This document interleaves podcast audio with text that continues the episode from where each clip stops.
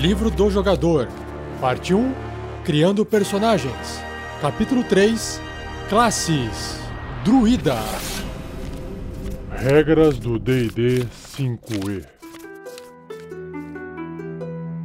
Uma produção RPG Next. Sejam bem-vindos a mais um episódio do Regras do DD 5E.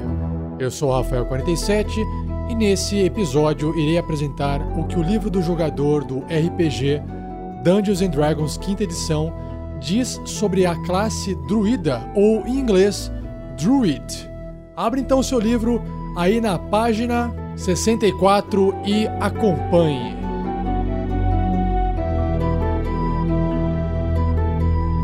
Seja você também um guerreiro ou uma guerreira do bem. Para saber mais, conheça nossas metas e recompensas na campanha do Padrim em www.padrim.com.br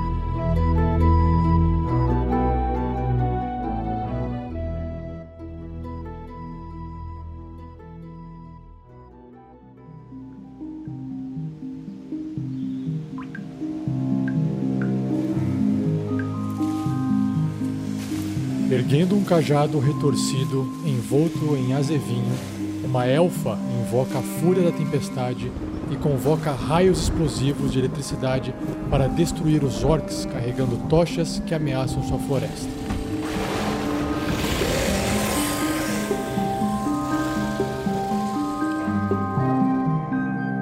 Se esgueirando fora da vista, no alto da copa das árvores, na forma de um leopardo, um humano espreita para fora da selva, em direção da estranha construção de um templo do elemental do ar maligno, mantendo os olhos fixos nas atividades dos cultistas.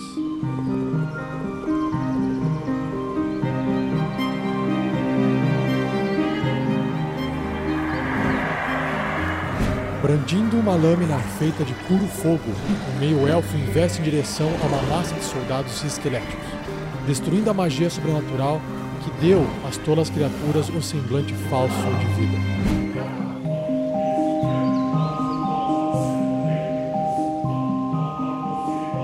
Quer seja convocando as forças elementais da natureza ou emulando as criaturas do mundo animal, os druidas são encarnações da resistência, astúcia e fúria da natureza.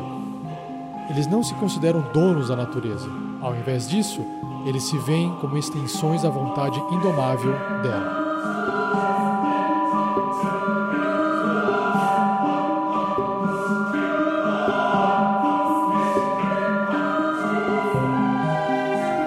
Então vamos lá, pessoal, dando continuidade aqui na resenha do livro do jogador do D&D quinta edição. Na página 64, você vai encontrar o início da descrição dessa classe. Claro que, como toda descrição, também tem uma ilustração. E a ilustração aqui apresenta um druida uh, masculino, elfo da lua, acredito, porque a sua pele é bem pálida e você percebe que ele está de costas com o rosto virado para o lado, olhando a sua mão onde pousa um falcão. Curioso que a lateral do cabelo dele comprido já está esbranquiçado, o que pode indicar que ele é um druida de uma idade mais avançada, e uma trança por trás com umas penas nas pontas. E nas costas ele possui um cajado de madeira e as vestimentas que ele possui são de couro e tem alguns símbolos de lua e esse tipo de coisa. E para a gente poder discutir, falar, revisar todo o druida, eu vou aqui me posicionar embaixo dessa sombra dessa árvore para poder bater um papo aqui com o Vares. Vares, por favor, se aproxime.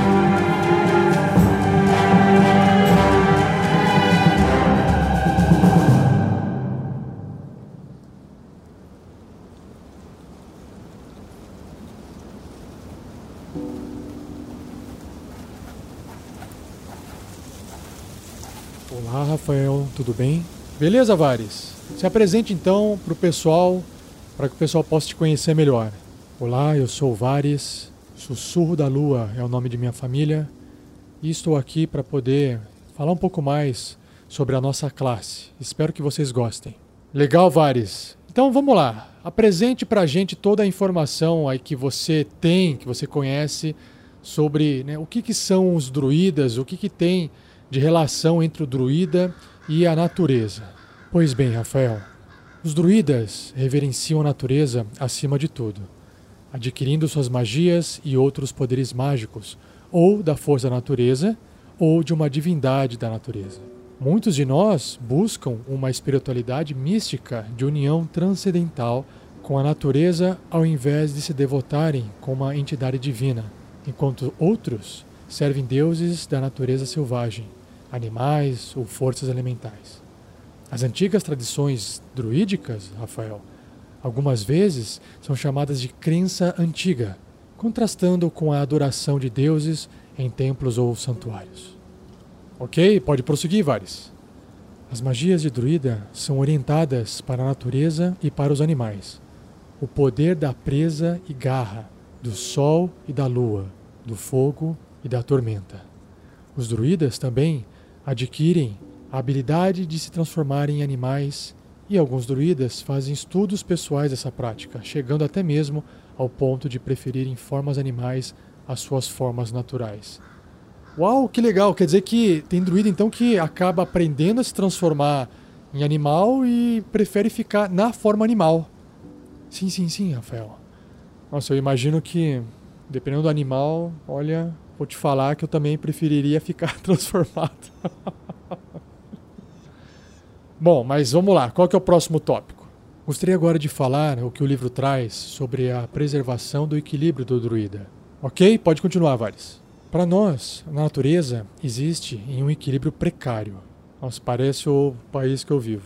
Os quatro elementos que fizeram o mundo, água, ar, fogo e terra, devem permanecer em equilíbrio. Se um elemento começar a ganhar mais poder que os outros, o mundo pode ser destruído se transformando em um dos planos elementais e se despedaçando em seus componentes elementais. Portanto, os druidas se opõem a cultos de elementais malignos, e outros promovem um elemento, excluindo os outros. Ah, o próprio nome diz, né, Vares? Elemental maligno. Nós, os druidas, também estamos preocupados com o delicado equilíbrio ecológico que sustenta a vida animal e vegetal, e a necessidade do povo civilizado de viver em harmonia com a natureza, não em imposição a ela. Nós aceitamos a crueldade da natureza. No entanto, odiamos o que não é natural, incluindo aberrações como os observadores e devoradores de mentes, e mortos-vivos como zumbis e vampiros. Por fim, nós, às vezes, lideramos incursões contra tais criaturas, especialmente quando os monstros invadem o território do druida. Entendi, Vares. É, é como se o, o druida fosse a polícia, a vigilância natural para manter as coisas em ordem da forma que a natureza criou. Sim, sim, sim, sim. O que mais que tem, Vares? De preservação do equilíbrio. Nós, às vezes, Rafael, somos encontrados guardando locais sagrados ou vigiando regiões de natureza intocada. Porém, quando um perigo significante surge, ameaçando o equilíbrio da natureza ou as terras que eles protegem, os druidas tomam papéis mais ativos em combate contra as ameaças com aventureiros. Ah, aí que entra o druida como um aventureiro. Sim, sim, sim, sim. Então tá, Vares, aqui eu vou fazer o seguinte. Eu vou agora começar a descrever para os nossos ouvintes a parte mais técnica da criação de um personagem druida. Pode ser? Sim, sim, sim, sim. Claro. Ok, vamos lá.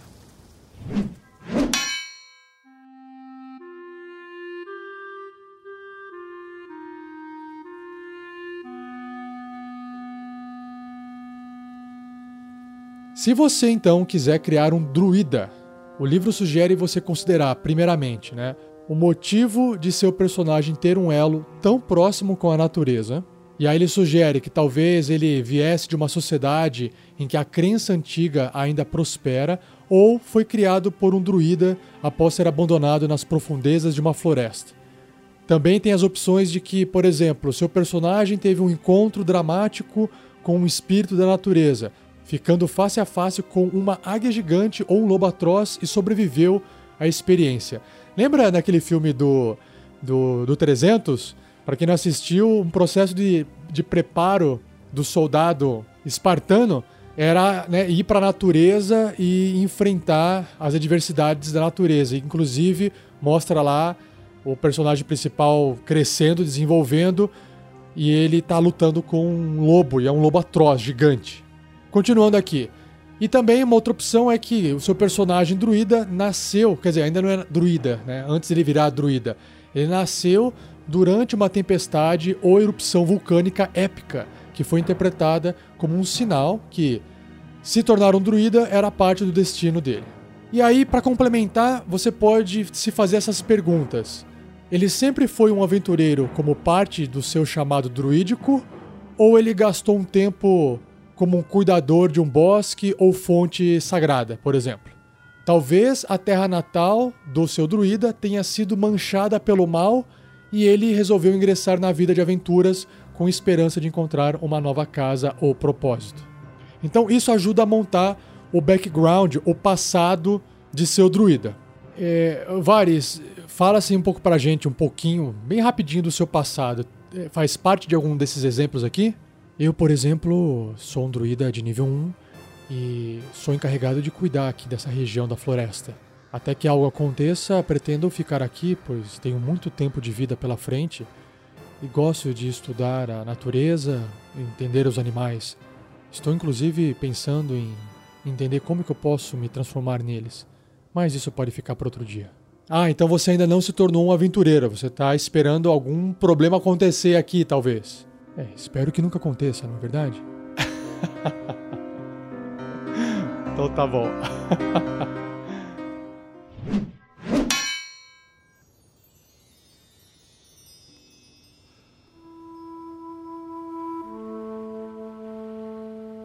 Vamos lá, continuando aqui. Então, o livro sugere que você pode construir um druida rapidamente seguindo tais sugestões. Então, primeiro, você vai colocar o seu valor de habilidade mais alto em sabedoria, depois constituição, e você escolhe o seu antecedente eremita. Explica para o pessoal, Vares, para que, que serve esses, esses atributos. Um druida sábio consegue manipular a magia de forma mais eficaz. E claro que sabedoria sempre ajuda qualquer ser, qualquer criatura a ponderar em suas decisões. E constituição, claro que é importante para que ele tenha uma boa saúde e consiga resistir aos elementos que a natureza traz na vida de qualquer pessoa em contato com ela. Hum, faz sentido. Vamos lá então. Bom, agora para a parte numérica. Os dados de vida de um druida é 1 D8, um dado de 8 faces. Então, no nível 1, você começa com esse valor maximizado, então 8 pontos de vida, mais o modificador de constituição. Então, se o seu druida tiver 12 de constituição, ele vai começar com 9 pontos de vida, porque 12 te dá um modificador de mais 1. Se ele tiver 14, ele vai ter um modificador de constituição de mais 2, o que vai fazer com que ele comece com 10 pontos de vida. E nos níveis seguintes, ele sugere que você pegue o valor de 5 pontos de vida, ou seja, valores médios, se vocês quiserem trabalhar com valores médios, e some o modificador de constituição. Então, por exemplo, chegou no nível 2, ao invés de rolar o dado de 8 faces, você pode pegar o valor 5 e somar ao seu modificador de constituição. Agora sobre as proficiências. Nós temos aqui armaduras, Todo druida tem proficiência em armaduras leves, armaduras médias, escudos. No entanto, os druidas não vestem armaduras ou usam escudos feitos de metal. É isso mesmo, Vares? Sim, nós seguimos essa tradição à risca, Rafael. Já sobre armas, clavas, adagas, dardos, azagaias, massas, bordões, cimitarras, foices, fundas e lanças. E, em termos de ferramentas, eles são proficientes em kit de herbalismo. Ou seja, Vares, nós sabemos fazer vários medicamentos e extrair das ervas naturais todo o suco que a natureza nos entrega para que a gente possa viver melhor. Lembrando que a detalhação desses kits serão feitas em episódios futuros. Continuando. Testes de resistência, inteligência, e sabedoria. Então, são proficientes nesses testes de resistência.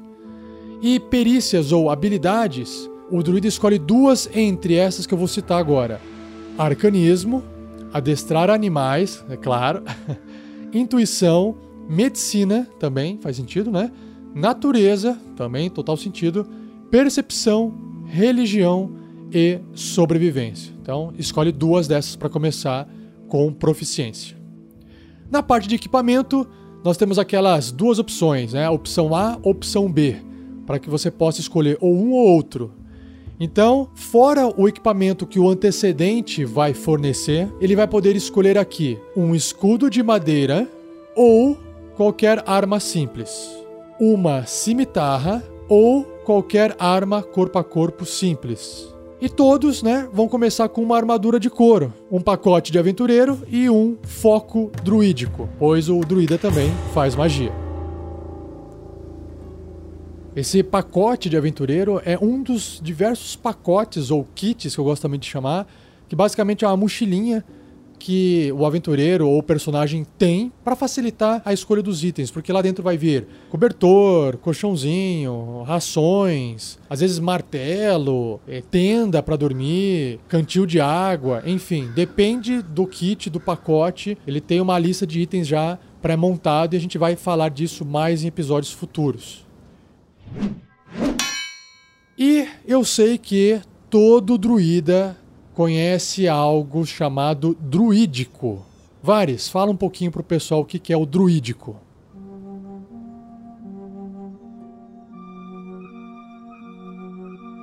Nós conhecemos o druídico, que é um idioma secreto dos druidas. Todo druida pode falar esse idioma e usá-lo para deixar mensagens escondidas.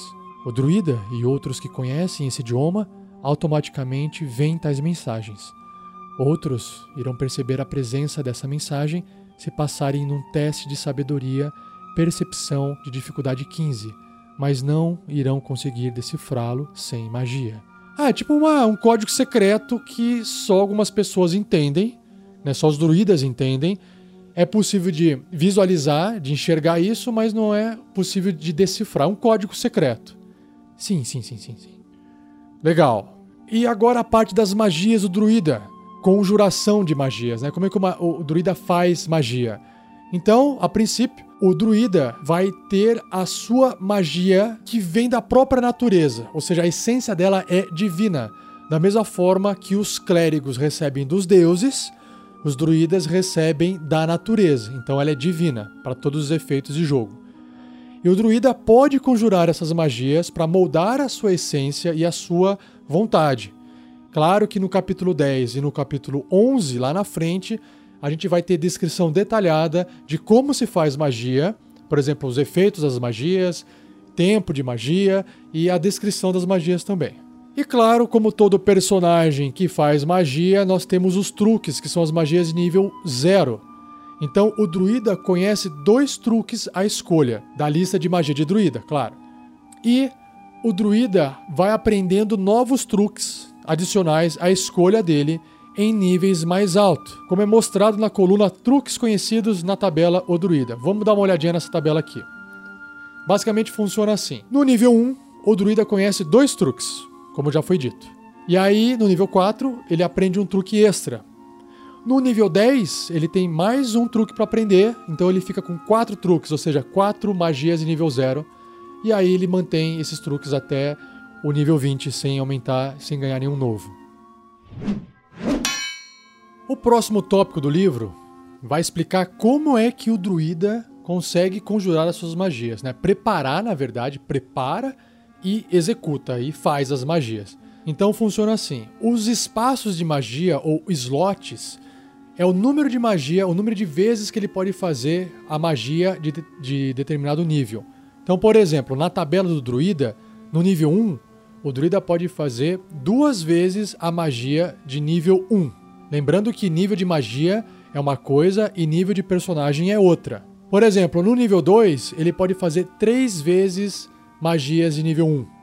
Já no nível 3, ele consegue fazer quatro vezes magias de nível 1 e ele pode fazer duas vezes magias de nível 2. conforme ele vai evoluindo, as magias de níveis mais altas vão aparecendo até chegar no nível 17, quando ele sabe fazer magias de nível 9, que é a magia de nível mais alto. Só que ele só faz uma vez no dia. É porque essas magias que têm níveis muito alto, elas são extremamente cansativas mentalmente, né? Então exige muito poder do personagem, então ele pode fazer isso, né, uma vez até ele realizar um descanso longo. Então vamos lá, como é que funciona então essa questão de preparação e slot? Primeiro, o druida prepara a lista de magias disponíveis. Ele vai lá pegar a lista de magias do druida, que tem um monte de magias lá listada. Ele vai selecionar um número de magias igual ao modificador de sabedoria do druida mais o nível dele. No mínimo uma magia. Então, por exemplo, ele tem lá sabedoria 16. Então ele tem um bônus de mais 3. No nível 1 é 1. Então 3 com 1 dá 4. Então, se ele tiver uma sabedoria 16 no nível 1, aquele druida pode preparar até 4 magias. Ele escolhe, olha, essas magias aqui eu gravei na minha memória, por exemplo. E aí, com aqueles dois slots de magia do dia no nível 1, ele pode fazer duas vezes a magia A, ele pode fazer uma vez a magia A e uma vez uma magia B, ou ele pode fazer uma vez a magia C e uma, uma vez a magia D. Ele pode escolher qualquer uma das quatro magias que ele preparou e fazer em qualquer combinação delas, no máximo duas vezes no dia, no nível 1. Esse é um exemplo, ok? E claro que o druida pode modificar a lista de magias que ele preparou quando ele termina um descanso longo. Preparar essa nova magia da lista de magias de druida requer tempo gasto em preces e meditação no mínimo um minuto por nível de magia para cada magia preparada. Ou seja, o druida ele funciona igualzinho o clérigo para fazer magia, idêntico. Inclusive, o que é exatamente igual também é a habilidade sabedoria. Da mesma forma que o clérigo, o druida também usa a sabedoria para poder definir a dificuldade para resistir às magias de druida ou seja, o CD, a classe de desafio, e o modificador de ataque da magia também usa a sabedoria do druida. Então, relembrando, toda vez que um druida faz uma magia que a criatura tem que resistir aos efeitos daquela magia, a dificuldade para fazer a resistência daquela magia vai ser 8, mais o bônus de proficiência, que no nível 1 é 2, mais o modificador de sabedoria. No nosso exemplo de sabedoria 16 vai ser mais 3. Então, 8 com 2 a 10, com 3, 13. Já o ataque é a mesma coisa, basta tirar o 8, o valor 8. Então vai ser o bônus de proficiência mais o modificador de sabedoria, que nesse no nosso exemplo de sabedoria 16 dá 5, mais 5 para atacar. Ou seja, mais 2 da, da proficiência e mais 3 do modificador de sabedoria. E claro, igual o clérigo também, o druida pode conjurar qualquer magia de druida caso ele conheça aquela magia como um ritual e se ela possuir um descritor, uma tag ritual na magia. E por fim, também como o clérigo, o druida tem um foco de conjuração. Ele pode usar o foco druídico, que a gente vai poder encontrar ele lá no capítulo 5 do livro, e ele usa esse foco para poder né, canalizar, para poder conseguir realizar as magias de druida. É, Vares, tá tudo bem aí? Tá mexendo aí na planta, tá desinteressado, quer acrescentar alguma coisinha que ficou faltando? Não, Rafael, é que aquela parte que você falou um pouquinho sobre proficiências, itens, armas, escudos, eu gostaria de acrescentar uma informação. Não, vai lá, Vares. Acrescente aí. É que nós, druidas, temos certas plantas como sagradas. Em particular, o amiero, freixo, bétula, elder, avelã, azevinho, zimbro, visco, carvalho, sorva, salgueiro e teixo. Todas essas plantas a gente considera elas sagradas. E muitas vezes nós usamos essas plantas, Rafael, como parte do nosso foco de conjuração. Então a gente incorpora lascas de carvalho, por exemplo, ou teixo, ou ramos de visco branco em nosso foco. Ah, legal, entendi. Muito interessante, mas você falou que também tinha aquela questão das armas. Sim, sim, sim, sim. Da mesma forma, um druida usa tais madeiras para fazer outros objetos, como armas e escudos. O teixo, por exemplo, está associado à morte e renascimento. Então, empunhaduras e cimitarras ou foices seriam feitas com esse material. O freixo está associado com a vida e o carvalho com a força. Essas madeiras fazem excelentes cabos ou armas inteiras, como clavas ou bordões, assim como escudos. E o almieiro é associado ao ar e seria usado para armas de arremesso, como dardos e azagaias. Ah, interessante! Que legal isso! Os druidas de regiões que não têm acesso a essas plantas que eu acabei de descrever acabam escolhendo outras plantas para usos similares. Por exemplo, um druida de uma região desértica valoriza a árvore da Iuca e as plantas de cacto. Caramba, imagina que, sei lá, uma, um cacto, a pontinha do cacto vai na ponta da lança para poder perfurar os inimigos. Sim, sim, sim, sim. que legal.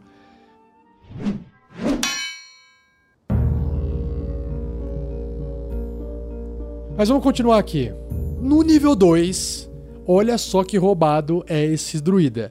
Já no nível 2, o druida pode adquirir uma forma selvagem. Ou seja, ele gasta a ação dele para assumir magicamente a forma de uma besta que, claro, o druida já tenha visto antes. Não adianta, ah, vou me transformar aqui num, num negócio que eu não sei, que eu, que eu nunca vi na minha vida. O druida pode usar essa característica duas vezes no dia. E ele recupera o uso delas quando ele termina um descanso curto ou longo. Ou seja, imagina, um descanso curto é uma hora, né? O cara tá lá no meio de um combate e aí ele resolve se transformar uma vez. Beleza. Uma vez transformado, ele pode durar o combate inteiro, por exemplo. E aí acabou o combate, aí ele não resolveu fazer um descanso curto, ele tá bem, ele pode se transformar mais uma vez e aí ele gasta uma hora e ele pode se transformar duas vezes de novo. Isso é muito roubado, porque ele pode se transformar várias vezes ao longo do dia. Mas vamos ver no que, que o druida pode se transformar. Claro que ele não pode se transformar em qualquer coisa. Então funciona assim: olha, o nível de druida determina quais bestas, quais animais em que ele pode se transformar. E tem, um, tem uma tabela aqui, ó. Então, por exemplo, no segundo nível, que é o nível que ele atinge para poder se transformar, o druida pode se transformar em qualquer criatura, besta, né, animal, que possui um nível de desafio um quarto. Lembrando que criaturas no livro dos monstros têm níveis de desafio que vão de um oitavo, depois vai para um quarto, meio, um, e aí vai de um em um. Um, dois, três, quatro, e vai subindo. Então, ele tem um nível de desafio um quarto são as criaturas que ele pode se transformar. Ou inferior. Só que essas criaturas, essas bestas, não podem ter deslocamento de voo ou natação. Ou seja, não pode se transformar num passarinho, não pode se transformar num peixe. Mas pode se transformar num rato, pode se transformar numa cobra, pode se transformar numa criatura que tem nível de desafio 1 quarto. Um exemplo também é lobo. O lobo tem um nível de desafio 1 quarto. Ou seja, o lobo ele não voa, ele não tem velocidade de deslocamento de natação, apesar de ele poder nadar, ele não é animal que se desloca na água. Então, um lobo poderia ser uma criatura que o druida poderia se transformar. Ou seja, muito roubado, né? Mas vamos lá, vamos entender melhor o que acontece quando um druida está nessa forma. Então o livro continua aqui, olha. O druida pode continuar na forma de besta por um número de horas igual a metade do seu nível de druida arredondado para baixo. Ou seja, nós temos aqui nível 2, nível 2 é o nível que ele se encontra agora, onde ele se pode transformar. Qual que é a metade do nível 2? 1. Um. Então, ele tem uma hora.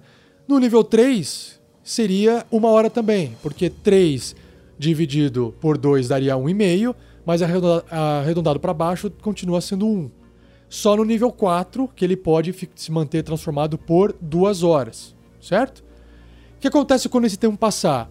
O druida volta à sua forma original, a não ser que ele gaste o outro uso da característica, certo? Aí ele mantém a forma que ele está.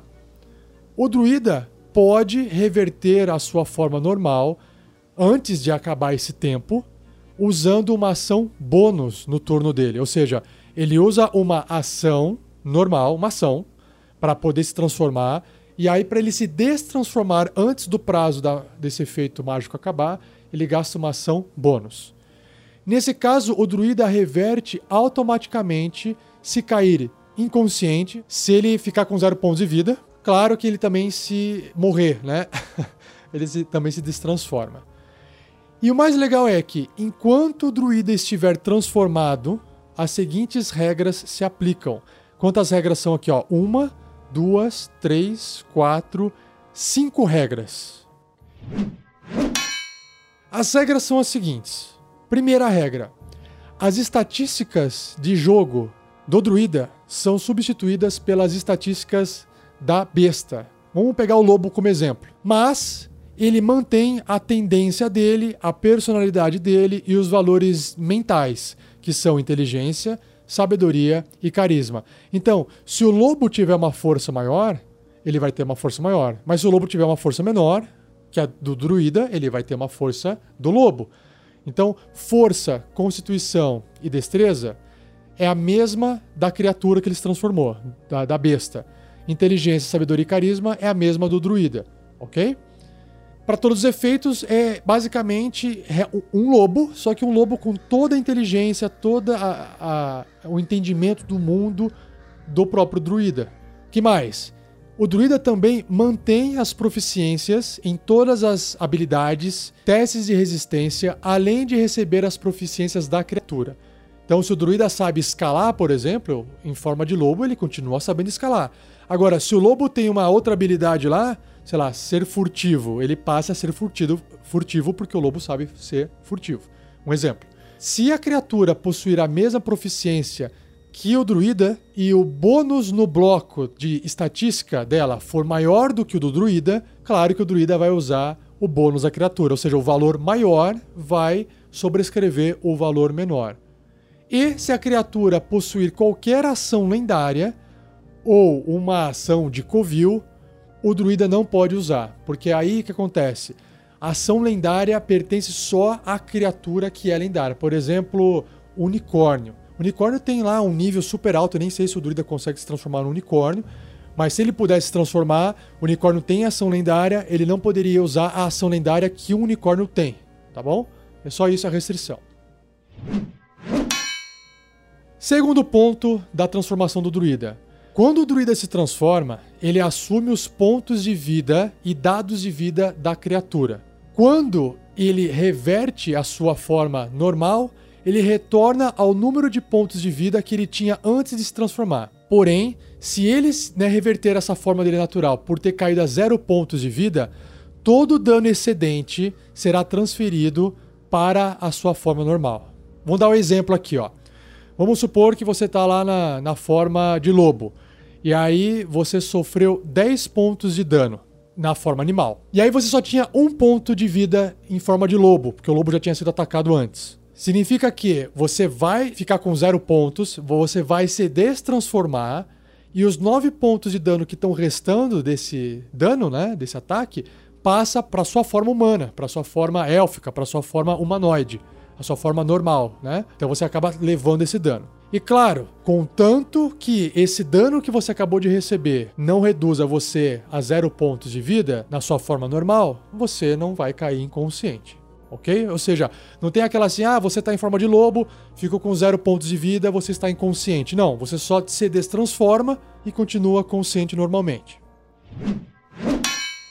Terceiro ponto: o druida não pode fazer magias e a sua capacidade de fala ou de realizar qualquer ação que requeira mãos são limitadas pelas capacidades da forma da besta que ele assumiu. Claro, ele virou um lobo. Ele entende como falar, mas ele não consegue falar, porque a boca do lobo não foi feita para mexer os lábios e a língua da forma que um humano, por exemplo, um humanoide mexe. Então ele não consegue falar, o que não impede um lobo de fazer ruídos e barulhos e para poder se comunicar na forma de lobo, né? O druida na forma de lobo. Outra coisa, o druida não vai ter mais mão. Então, se ele depende da mão para fazer alguma coisa na forma de lobo, ele não pode usar a mão, então ele não pode fazer aquilo lá. Isso é óbvio, certo? Mais um ponto aqui é, dentro desse tópico, né? Transformar-se não interrompe a concentração em uma magia que o druida já tenha conjurado. Só que também não previne o druida de realizar ações que são parte da conjuração, como convocar relâmpagos que ele já tenha conjurado. E também não previne você de realizar ações que são parte de uma conjuração mágica, como por exemplo, convocar relâmpagos, que você já tenha feito antes de se transformar. Então, as magias que permitem que você possa gastar a ação depois que ela já foi conjurada, você pode manter na sua forma animal. Porque aqueles movimentos, aquelas falatórios que um, ma um mago, um druida, um clérigo fazem para evocar uma magia, para convocar uma magia, ou para conjurar uma magia, ela é feita na forma humanoide. E depois que ele se transformou, para manter basta uma concentração. Então você pode fazer isso na sua forma animal. O quarto ponto aqui do livro sobre você estar transformado na sua forma animal. O druida mantém os benefícios de todas as características de classe, raça ou outras fontes, e pode usá-las caso a nova forma seja fisicamente capaz de fazê-lo. No entanto, o druida não pode usar qualquer um de seus sentidos especiais, como visão no escuro, a não ser que a sua nova forma também tenha esse sentido. Resumindo, vamos pegar lá o meio orc. Você é um meio orc druida. Você tem aquela habilidade que, se você for reduzido a zero pontos de vida, você pode ignorar aquele né, dano, aquela condição que você vai ficar inconsciente e ficar, ao invés disso, com um ponto de vida. Essa habilidade, que é uma habilidade especial do meio orc, não tem nada a ver com a forma, certo? Então, se você estiver na forma de lobo, essa habilidade ainda funciona. No entanto, é claro que se o seu olho sofreu alteração, mutação, né, polimorfismo, por uma nova criatura que não enxerga no escuro, e a sua raça do seu druida enxergava no escuro, você perde essa, essa habilidade de enxergar no escuro por motivos óbvios. E o último tópico aqui é que o druida pode escolher se o equipamento dele cai no chão, no espaço em que ele está, ou é assimilado à sua nova forma, ou também usado por ela. Sei lá, de repente você virou um macaco e você ainda pode continuar segurando o seu bastão, certo? Equipamentos vestidos e carregados funcionam normalmente, mas o mestre decide qual equipamento é viável para a nova forma vestir ou usar, baseado na forma e tamanho da criatura. O equipamento druida não muda de forma ou tamanho para se adaptar à nova forma, e qualquer equipamento que a nova forma não possa vestir deve ou cair no chão ou ser assimilado por ela. O que, que significa assimilar, né? Um equipamento que é assimilado, eles não têm efeito e deixam de ter forma até o druida deixar aquela forma. Assimilado é meio que ele se funde no corpo do druida. Até pode ficar como marcas de tatuagem no corpo, aparecendo, como se ele estivesse carregando aquele item. Se, né, se funde, ok? Isso, na verdade, é para facilitar essa regra de o que, que, se faz com a roupa do druida. A roupa vai cair, ele vai ficar pelado. O Erevan, lá nas aventuras do, da Mina Perdida de Fandelver, no começo ele inventou que ele ficava pelado, que ele não sabia fazer o equipamento ser assimilado à nova forma dele. Porque o Thiago, o jogador do Erevan, achou que isso fosse dar, criar uma, uma situação mais interessante do personagem dele se transformar. O problema é que aí ele perdia a armadura dele, depois ele tinha que se vestir, né? Então, nesse caso, né, o druida, beleza, ele tá vestindo a armadura dele, tá segurando um bastão, virou um tigre. Basta falar, né, pro mestre, olha, estou aqui fundindo a minha armadura e a minha arma a forma do tigre, e aí as, esses itens eles ficam junto com você, mas desaparecem. Só que, claro, o tigre não vai ter a arma para poder atacar e não vai ter a armadura, a, o bônus de armadura da armadura que antes vestia. Certinho? Vares, está tudo bem aí? Estava aqui pensando sobre essas questões que o livro levanta, Rafael. Interessante saber que transformado em um animal, eu estarei realmente em contato com a natureza, nessa questão de fundir a arma e a roupa à forma animal. Estou me interessando por esse caminho. Mas calma! Esse caminho, Vares, todo druida alcança no nível 2. É isso que vocês têm que entender. Todo druida pode se transformar no nível 2. O que vai modificar, na verdade, o druida daqui para frente são os círculos druídicos. O que, que significa círculo druídico? E é justamente no segundo nível que o druida escolhe com qual círculo druídico ele quer se identificar. Nós temos dois aqui: o círculo da Terra ou o círculo da Lua. que a gente vai detalhar mais pra frente.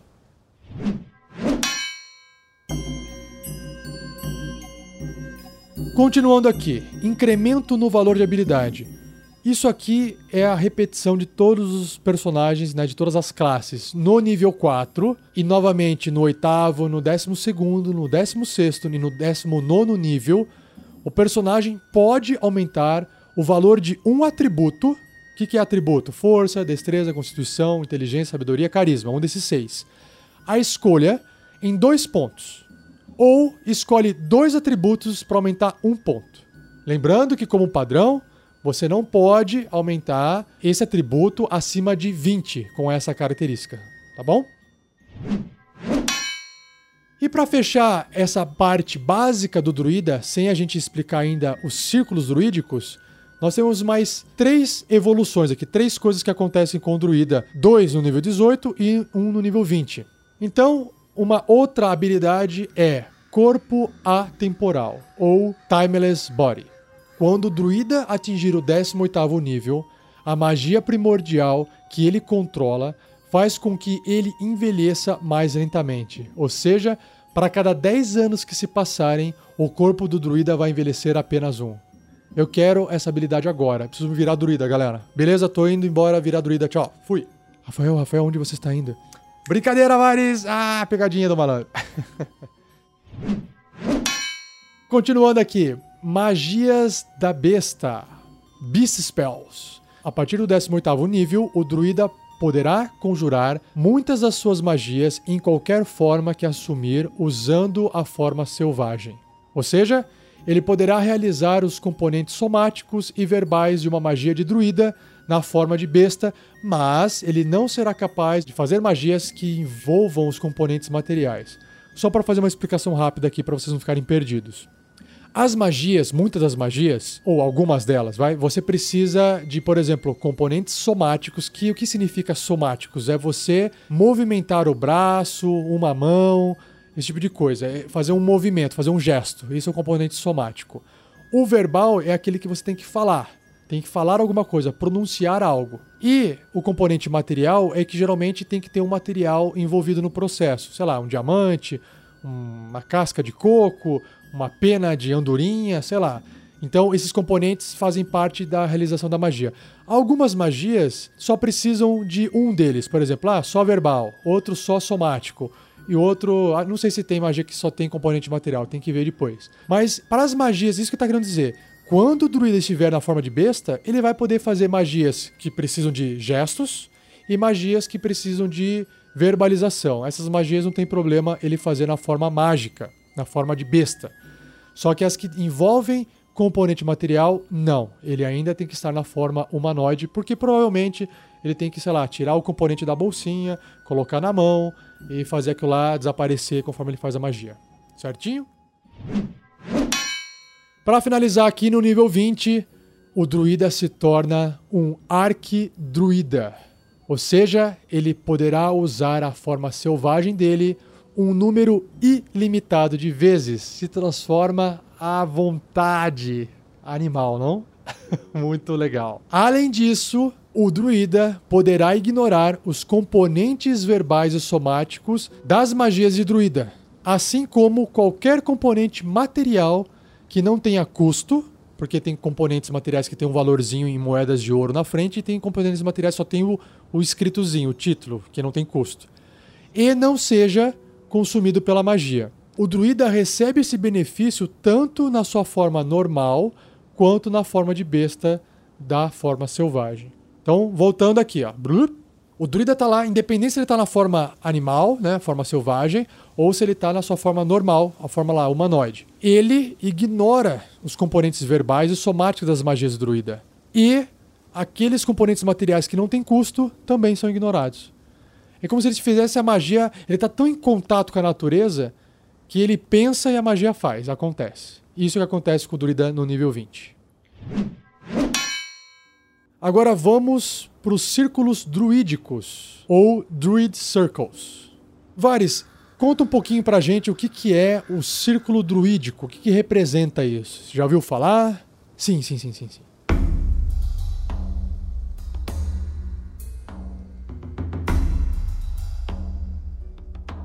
Apesar de nossas organizações serem invisíveis para a maioria dos forasteiros, nós druidas fazemos parte de uma sociedade que se espalha pela terra, ignorando barreiras políticas, Rafael. Todos os druidas são nominalmente membros de uma sociedade druídica, apesar de alguns de nós serem tão isolados que eles nunca chegaram a ver membros de alta patente ou da sociedade ou participaram de encontros druídicos.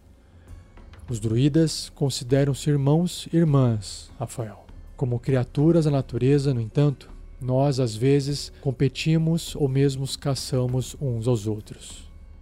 Eita! Pois é.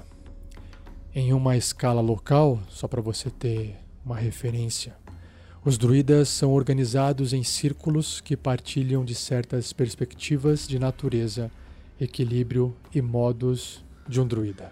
Ok, então é uma parada meio sociedade secreta. sim, sim, sim, sim, sim. Vamos lá. Uh, Círculo da Terra é o primeiro que o livro apresenta. Antes de eu começar a descrever os poderes, apresenta também pra gente, vários, o que, que significa o Círculo da Terra. Como é que ele é montado, essa sociedade. O Círculo da Terra é constituído por místicos e sábios que salvaguardam conhecimento e ritos antigos através de uma vasta tradição oral. Esses druidas se encontram em círculos sagrados de árvores ou monolitos para sussurrar segredos primordiais em druídico. Os membros mais sábios do círculo presidem como sacerdotes dirigentes de comunidades que creem na crença antiga e servem como conselheiros para os governantes desses povos. Como membro desse círculo, a magia de um druida é influenciada pela terra onde ele é iniciado nos ritos misteriosos do círculo. Resumindo, para ficar mais claro, o druida do círculo da Terra é aquele que tem mais interesse em se focar em magias. Então vamos lá. No nível 2, quando o druida escolheu participar desse círculo da Terra, ele aprende um truque adicional, a escolha dele. Lembrando que é um truque da lista de truques de druida, que é magia de nível 0.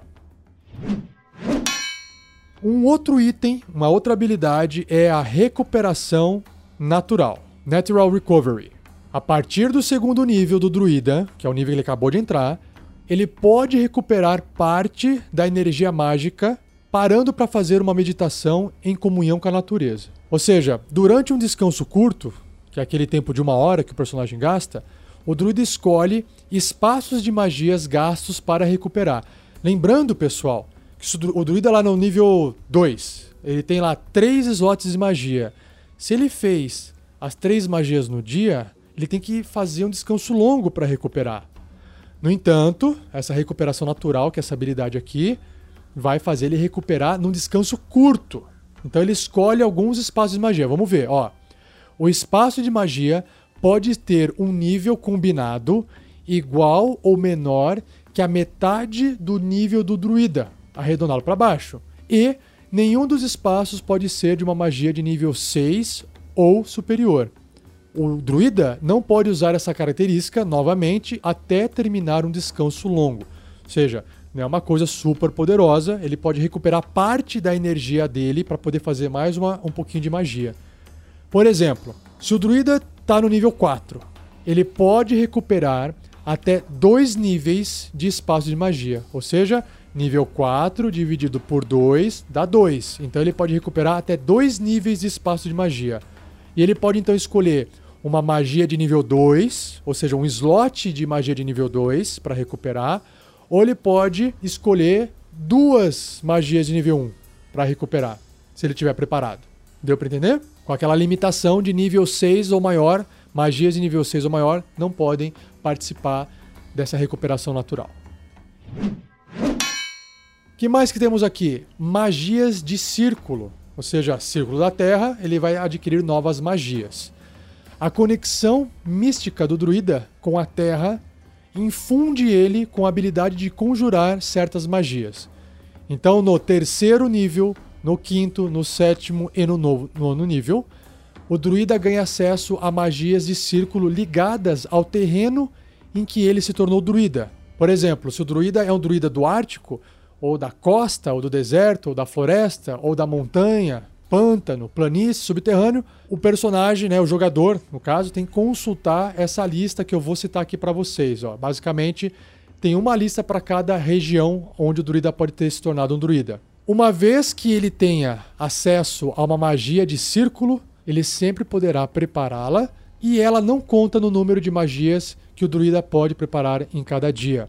É a mesma coisa do clérigo, quando o clérigo escolhe um domínio, o clérigo tem uma lista de magias de domínio e aquelas magias sempre estão preparadas, ou seja, ele não precisa gastar né, o número de magias que ele pode preparar no dia. Está sempre preparado aquilo lá. Do druida é a mesma coisa, idêntico. Se o druida tiver acesso a uma magia que não aparece na lista de magia de druida, a magia, no entanto, será uma magia de druida. Então vamos dar um exemplo aqui, ó. Ártico. Ártico, lugar gelado. No terceiro nível, o druida tem as magias preparadas de imobilizar pessoa e crescer espinho. Independente se essas magias fazem parte da lista do druida ou não, não importa. No quinto nível, o druida do Ártico aprende nevasca e lentidão. No sétimo, movimentação livre e tempestade de gelo. No nono, comunhão com a natureza e cone de frio. O druida da costa que vive perto da água, do mar. No terceiro nível, passo nebuloso e reflexos. No quinto, a magia andar na água e respirar água. Né? Tem tudo a ver com água, tá vendo? No sétimo nível, movimentação livre e controlar água. E no nono nível de druida, vidência e conjurar elemental. No deserto, o druida de terceiro nível aprende, pode né, já tem preparadas as magias nublar e silêncio. No quinto nível, criar alimentos e proteção contra magia. No sétimo nível, praga e terremoto alucinógeno. Imagina essa magia. No nono nível, muralha de pedra e praga de insetos. O druida da floresta, no terceiro nível, tem preparadas magias patas de aranha e pele de árvore. No quinto nível, convocar relâmpagos e crescer plantas. No sétimo nível, adivinhação e movimentação livre. No nono nível, comunhão com a natureza e passo da árvore. Agora, o druida da montanha. Terceiro nível, crescer espinho, pata de aranha. Aí ele misturou duas magias de outros dois locais, né? No quinto nível, mesclar-se as rochas e relâmpago. No sétimo nível, moldar rochas e pele de pedra. No nono nível, criar passagem e muralha de pedra. O druida do pântano, aí eu tô curioso. Pântano, imagina o cara se virou druida no pântano. Terceiro nível, escuridão. É, faz sentido. E flecha ácida. Oh, legal. Flecha ácida é uma magia de wizard, de mago e feiticeiro, sorcerer. Quinto nível, andar na água e névoa fétida. Sétimo nível, localizar criatura e movimentação livre. Nono nível, vidência e praga de insetos. Ah, legal. É um druida mais sombrio. O druida da planície Terceiro nível de druida: magias invisibilidade, passos sem pegadas. Quinto nível: luz do dia e velocidade. Sétimo nível: adivinhação e movimentação livre. Nono nível: praga de insetos e sonho. E por fim, o druida do subterrâneo. No terceiro nível de druida, ele tem preparadas magias patas de aranha e teia. Legal. Quinto nível, forma gasosa e névoa fétida. Sétimo nível, invisibilidade maior e moldar rochas. E no nono nível, praga de insetos e névoa mortal. Ufa! Quanta magia! Continuando aqui, Caminho da Floresta. A partir do sexto nível, o druida que escolheu o Círculo da Terra, lembrando, né? Ele pode mover-se através de terreno difícil, não mágico, e não custará nenhum movimento extra. Para vocês não ficarem perdidos, porque essa regra ela vai ser explicada mais para frente. O que é um terreno difícil? Imagina que no chão tem um monte de tijolo, um monte de pedra. Passar por aquele terreno é mais difícil do que se fosse um chão plano. Então, o personagem geralmente gasta o dobro de movimento para poder passar por um terreno difícil, tá? É isso que está querendo dizer aqui. No sexto nível, então, o druida ele pode se mover através desse terreno difícil que não seja mágico, e não custa nenhum movimento extra, ok? Também o druida poderá passar através de plantas não mágicas sem ser atrasado por elas e sem sofrer dano delas se elas tiverem espinhos. espinhas, sei lá, esses perigos. Ou seja, imagina lá um, uma. Que interessante, sabe aqueles. É, fugiu o nome. Labirinto de espinhos, com aquelas plantas espinhudas. Um druida de sexto nível simplesmente pode andar reto e passar, se as plantas não forem mágicas, tá? Lembrando, se elas não forem mágicas. Além disso, o druida tem vantagem em testes de resistência contra plantas criadas magicamente ou manipuladas para impedir movimentação, como as criadas pela magia constrição. Né? Magia constrição é tipo, saem uns galhos, umas plantas que podem prender as pessoas no chão. Então ele vai ter vantagem para fazer teste nessas magias que impedem a movimentação. Certinho? Vamos lá. Tem mais duas habilidades aqui do Círculo da Terra. Proteção Natural, Nature's Ward, que quando o druida atingir o décimo nível, ele não poderá mais ser enfeitiçado ou amedrontado por elementais ou fadas e também se torna imune a venenos e doenças. Ou seja, a natureza está concedendo proteção ao druida. E, a partir do 14 nível, adquire a habilidade Santuário Natural, Nature's Sanctuary.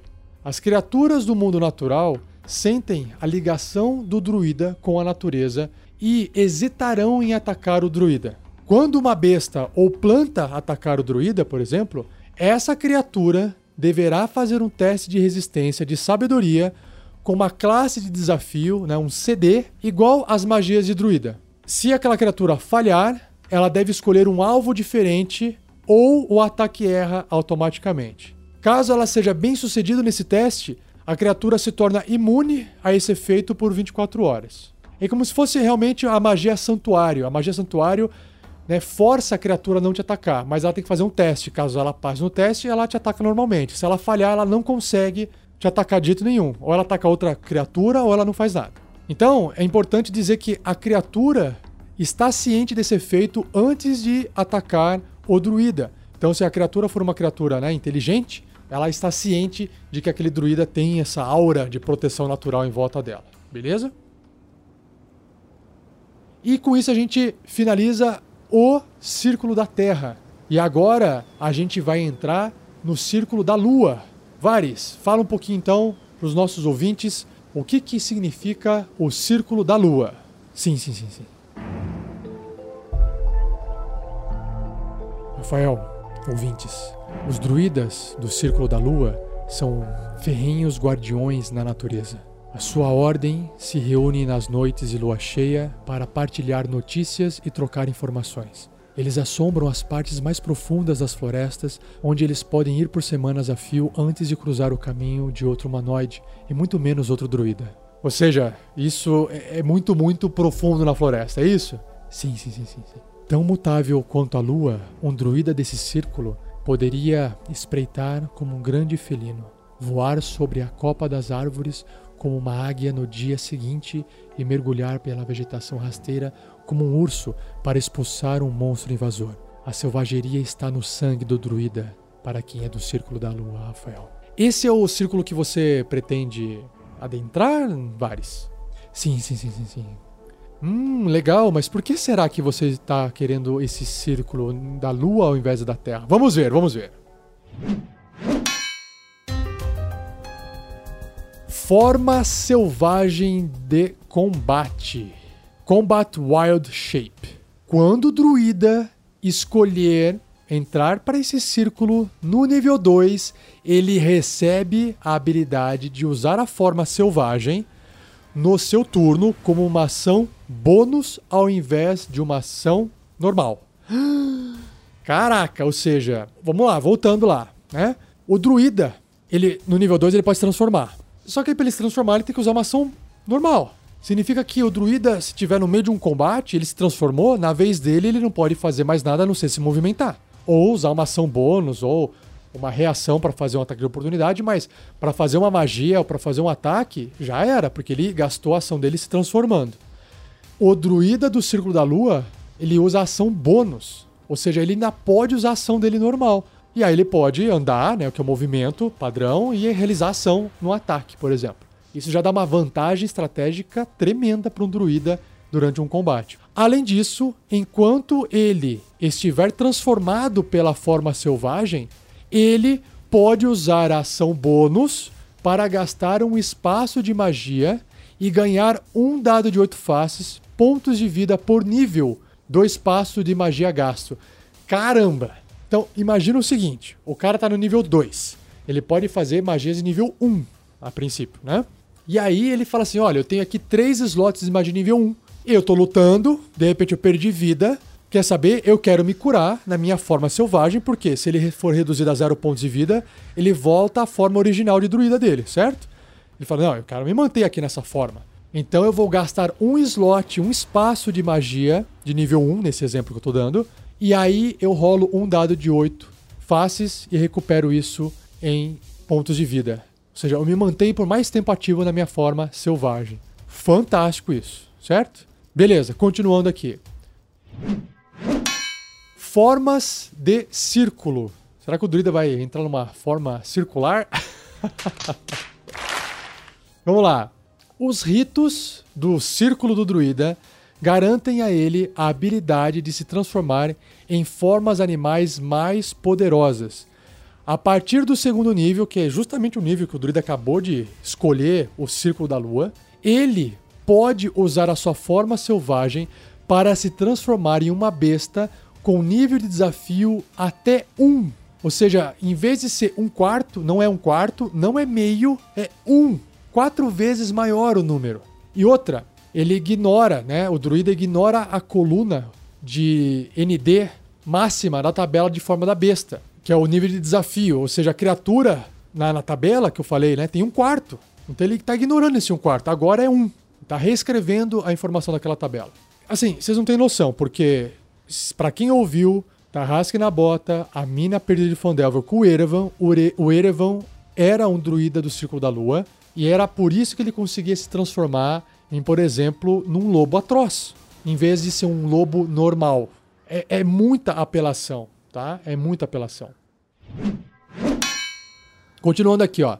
A partir do sexto nível, o druida poderá se transformar em uma besta com nível de desafio tão alto quanto o nível de druida dividido por 3. Ou seja, no sexto nível, dividido por 3 dá 2. Então ele salta de 1 em 1. Nível de desafio 1 até o quinto nível, ele mantém esse nível de desafio 1 das criaturas que ele pode se transformar, das bestas.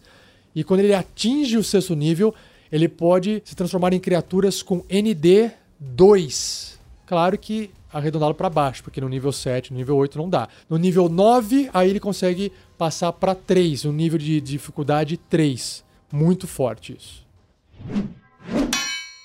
Ufa, continuando aqui. Ataque primordial. Primal Strike. A partir do sexto nível, os ataques do druida, na forma de besta, contam como ataques mágicos com o propósito de ultrapassar resistência e imunidade a ataques e danos mágicos. Então, para todos os efeitos, o ataque da besta é um ataque mágico a partir do sexto nível.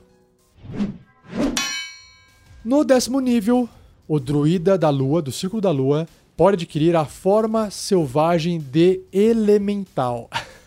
que apelação.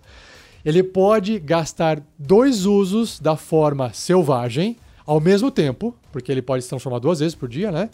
Para se transformar em um elemental da água, elemental do ar, elemental do fogo ou elemental da terra. Aí eu vi vantagem. Imagina de repente o druida nível 10, puf, virou um elemental do fogo. Começou a atacar fogo em tudo. Muito massa, né? Virou um. Como é que é? Um quarteto fantástico. o quinteto. Vai fazer parte do quinteto fantástico agora. E no 14 nível, que é o último nível que tem poder para evoluir no Círculo da Lua, ele adquire o poder chamado Mil Formas Thousand Forms. Ou seja, o druida aprende a usar a magia para alterar a sua forma física de formas mais sutis. Ele pode conjurar a magia, alterar-se à vontade. Existe uma magia muito forte, né? Que você pode alterar a forma sua. Então, o druida pode usar essa magia à vontade. At will, como se fosse uma magia de nível zero, um cantrip, lá, um truque. e aí você já viu um, um, ser andando por aí se transformando em coisas à vontade, e aí imagina capturar um, uma criatura dessa, né? Ou até enfrentar um vilão nesse nível druida. Seria fantástico.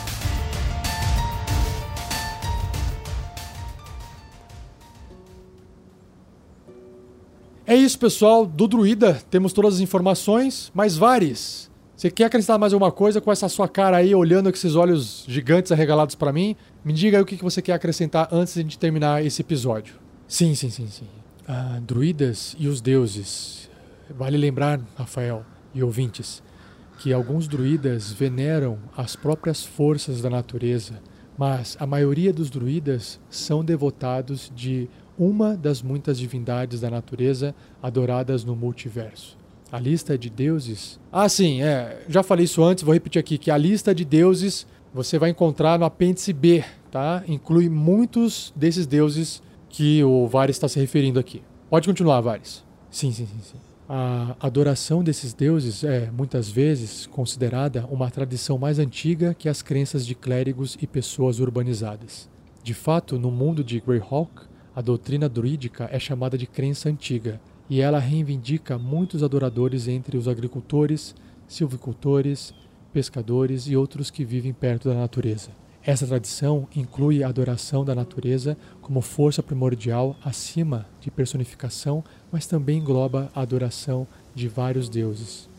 Ok, tá. Essa parte de deuses é para quem gosta mais de entender essa background histórico dos mundos, né? Mas continua, continue aí, Vares, explicando sobre Greyhawk e Reinos Esquecidos aí. Sim, sim, sim, sim. Nos mundos de Greyhawk e dos Reinos Esquecidos, Rafael, os círculos druídicos não são normalmente conectados à fé de uma única divindade da natureza. Cada círculo dos Reinos Esquecidos, por exemplo, pode incluir druidas que reverenciam Silvanos, Mieliki enfim, outros deuses, até mesmo os ferozes deuses da fúria, Talos, Auril, etc. Esses deuses da natureza são muitas vezes chamados de primeiro círculo, ou primeiro entre os druidas, e muitos druidas consideram todos, até os mais violentos, como merecedores de veneração. Hum, tá. E, e os druidas de Eberron? Tem alguma relação com a crença também? É diferente? Como é que é? Os druidas de Eberron possuem crenças animistas, completamente desconectados do soberano anfitrião, dos seis sombrios ou de qualquer outra religião do mundo. Eles acreditam, Rafael, que cada coisa viva e cada fenômeno natural, sol, lua, vento, fogo e o próprio mundo, tem um espírito. Suas magias, portanto, são um meio de se comunicar e de comandar esses espíritos. Ah, entendi. É, faz sentido, né? Um mundo mais tecnológico mistura magia com tecnologia. Diferentes seitas druídicas, no entanto, possuem diferentes filosofias sobre o relacionamento mais adequado com esses espíritos entre si e com as forças da civilização. Os Ashbound, ou os ligados pela cinza, por exemplo, acreditam que a magia arcana é uma abominação contra a natureza. As crianças do inverno veneram as forças da morte e os guardiões do portal preservam tradições antigas destinadas a proteger o mundo da incursão de aberrações. Tá, entendi. É que dependendo do universo que você vai jogar, é importante você entender a relação do druida com a relação da natureza e os deuses por trás né, disso tudo, para que faça mais sentido, talvez, a sua campanha, a sua história é, dentro desse universo. Ok, maravilha. Ah, a gente finalizou a parte do druida, o capítulo do druida. Espero que vocês tenham gostado. Vares, muito obrigado por ter aqui me acompanhado e me dado suporte com essa história sobre os druidas. Não há de que, Rafael. E até uma próxima. A gente se vê por aí na, na floresta. sim, sim, sim, sim. Tchau, tchau. Com licença. Tchau, tchau, ouvintes. Até mais, Vares. E, pessoal, ah, de praxe aquele finalzinho. Espero que vocês tenham gostado do episódio. Se gostaram, compartilhem. Claro que, se vocês gostam de podcasts, ouvir podcasts, saibam que lá no site nosso, rpgnext.com.br, tem vários outros programas. Entre lá e confira, inclusive aventuras RPG. Lembrando que se você quer nos auxiliar, nós temos o padrim.com.br barra rpgnext. E se você está gostando desse livro, tem um link de afiliado do Amazon bem na postagem do episódio para você clicar lá e comprar e o livro chega na sua casa sem você precisar sair de casa. Beleza? Continue a discussão desse cast no post do episódio e visite as nossas redes sociais: Facebook, Twitter, Instagram, YouTube e por aí vai, tá bom? Não percam o próximo episódio, onde iremos falar sobre a classe Fighter Guerreiro.